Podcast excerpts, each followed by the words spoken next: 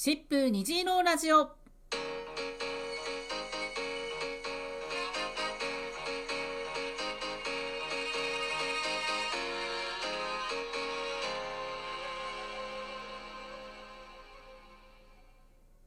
皆さん、新年明けましておめでとうございます。シップ虹色ラジオ第43回のお時間です。お相手はシップスタッフのあずきです。今年も引き続きお付き合いください。シップに関する様々な情報やセクシャリティ、ジェンダーに関するお話を毎月第2、第4月曜日にお届けしていきます。というわけで今回のトークテーマはこちら。セクマイをテーマにした作品を語り合おうパート2。1年ぶりにやります。映画やドラマ、演劇、小説、漫画など、セクマイの登場する作品やセクシャリティをテーマにした作品、もしくは表向きセクマイを扱ってはいないけど、実はこれセクマイについて表現してるんじゃないと思える作品の中からみんなのおすすめを教えてもらいました。今回も最後まで楽しんでいってください。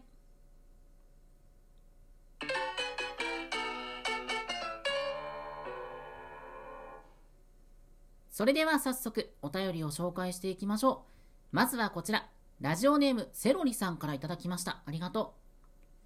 う。あずきさん、こんにちは。あずきさんの声、いつも癒されて大好きです。私の好きなセクマイ系の作品ですが、映画ではチョコレートドーナツです。切ないエンディングですが、家族の形について考えさせられました。あと、NHK のドラマはいいなと思います。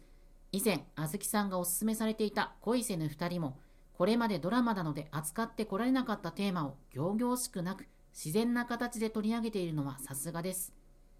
少し前に、不女子うっかりゲイに告るというドラマがありました。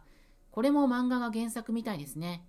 ゲイのクラスメートを好きになっちゃう BL 作品好きの女の子。後味が爽やかな作品でした。あ、つくたべも年末にドラマ化されてましたね。優しく温かな気持ちになりました。チョコレートドーナツはアメリカの映画なんだね。ゲイの男性が育児放棄された障害を持つ子供を育てるという実話を元にしたストーリーみたい。恋せぬ2人もそうだけど、家族とはこうあらねばならないっていう世の中の圧力に対してフィクションを通して、いや、そうじゃないんだよ。そういうふうに生きない選択肢もあるんだよって、いかに批判していくか、今の時代のトピックになってるよね。つくたべについては実は今回後編でちょっと語ろうかなって思ってます。続いてはこちら。ラジオネームベーグルさんから頂きました。ありがとう。竹宮恵子でセクマイ系と言ったら、風と木の歌が真っ先に浮かぶと思いますが、僕はテラへ、地球へ、点点点と書いて、テラへと読ませる竹宮の漫画がとてもセクマイ的だと思います。生命活動を徹底管理された未来の人間社会で偶然現れて増え続ける新人類を旧人類は闇雲に抹消してきた。しかし、新人類側が結束して旧人類側の政府にその社会システムの変更を迫る。その最終展開はここでは話しませんが、この新人類側のありようがとてもセクマイと被るように思うし、旧人類がここまで新人類を意味嫌うその理由、これも最後に明かされるのですが、ある種のしょうもないその理由がまた、今日の私たちセクマイが置かれた状況と似ている気がして、いつまでも心に残っています。うん、これも気になるね。新人類ってかつて流行語にもなった表現だけど、従来の価値観とは違う存在というイメージで、どっちかっていうとちょっと否定的なニュアンスで語られることの多い言葉なのかなって思ってて、例えばゆとり世代とか Z 世代なんかもそうなのかな。セクマイ LGBT にしてもまるで新種の生き物みたいな捉え方をする人っているじゃん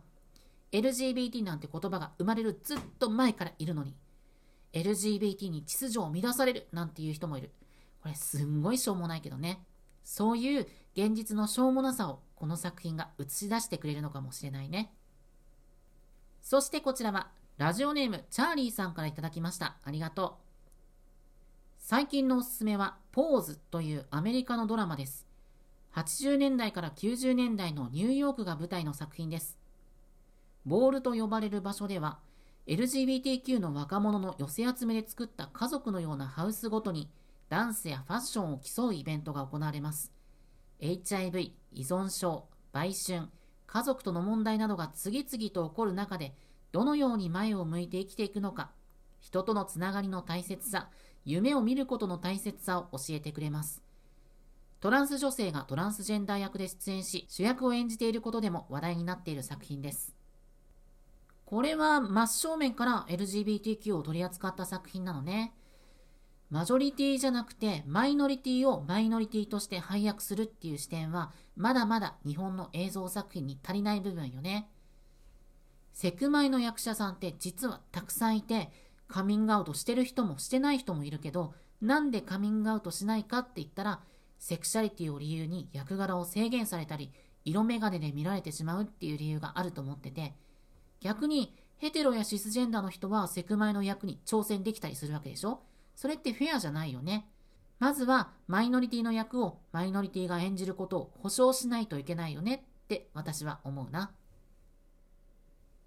続きましては、ラジオネーム、豪王の虎さんからいただきました。ありがとう。映画、ミス・フランスになりたい。主人公、男性という設定が子供の頃の夢、ミス・フランスになるという夢を叶えるために、周囲のサポートも得て奔走する物語。主人公を演じるのはフランス人ジェンダーレスモデルのアレクサンドル・ベテール。主人公がトランスジェンダーとは明言されてはいませんが、性別に関わらず自分らしく生きるとはどういうことかがテーマの作品です。主人公がとにかく可愛くて、友人のドラッグクイーンもいい味出していて最高。女性らしさとか美しさに対する挑戦でもあり、肯定でもあり、性別を超えたシスターフット物語でもあります。今ならアマプラで見れるよ。これも当事者性の強いキャスティングの作品なのかな？明言はされてないってことだけど、もしかするとトランスジェンダーの人にとってどう生きていくかを考えさせられる作品かもしれないね。例えば、男性で生まれて女性として生きていくっていうセクシャリティは、男性らしさ、女性らしさっていう性別イメージが前提にあるわけだけど、だからこそ自分らしさって何だろうって迷路に入っちゃったりもするからね。Amazon プライムで見れるならお手軽ね。こちらはラジオネームひじりーさんからいただきました。ありがとう。今回ご紹介したいのはタイのガールズラブものです。一昨年ぐらいからタイの BL ドラマは日本でも人気となっていたようですが、最近では女性同士の恋愛がテーマの上質な作品も多くなってきました。当事者向けというよりはカジュアルな消費を想定した大衆向けの作風ですが、一昔前の悲恋や禁断の恋ではなく、明るく肯定的にレズビアンを扱っています。コメディータッチながら同性婚やホモフォビアなどの社会問題についても正面から取り上げ、当事者を置き去りにせず、私たちの物語だと感じさせてくれます。王道オフィスラブのギャップ・ザ・シリーズをはじめ、今年は学園もの、タイムスリップもの、映画などが控えています。昔からクイアに寛容でありながら、未だ同性婚が認められていないタイという国で、このような作品が量産されることで、国の雰囲気が変わっていくよう願っています。タイの BL が流行ってるのは聞いたことあるけど、ガールズラブもあるんだね。ひじりーさんのお便りを読んでると、タイと日本って状況が少し似てるかもしれないね。日本にしても特に男性同士の性的な関係とか性別を超えていく表現なんかは歴史的にもポピュラーだし今でも BL やガールズラブは当たり前に読まれてるけどそれと同時に人権は守ってもらえてないよね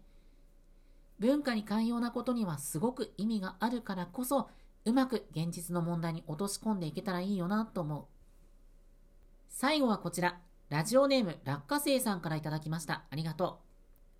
詩人の恋という韓国映画。既婚の詩人が同性の若い男性との関わりを通じて気持ちや感情の奥深くまで見つめていくストーリー。最後は少し切ないラストですが余韻に浸れます。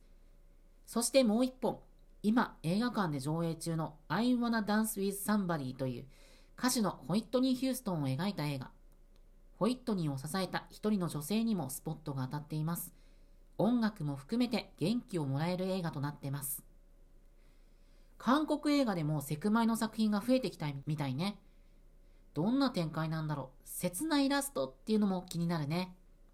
ホイットニーの映画はいわゆる匂わせ系なのかな。圧倒的な歌唱力を持ったすごい人だったけど、そのバックグラウンドの部分を垣間見ることができそ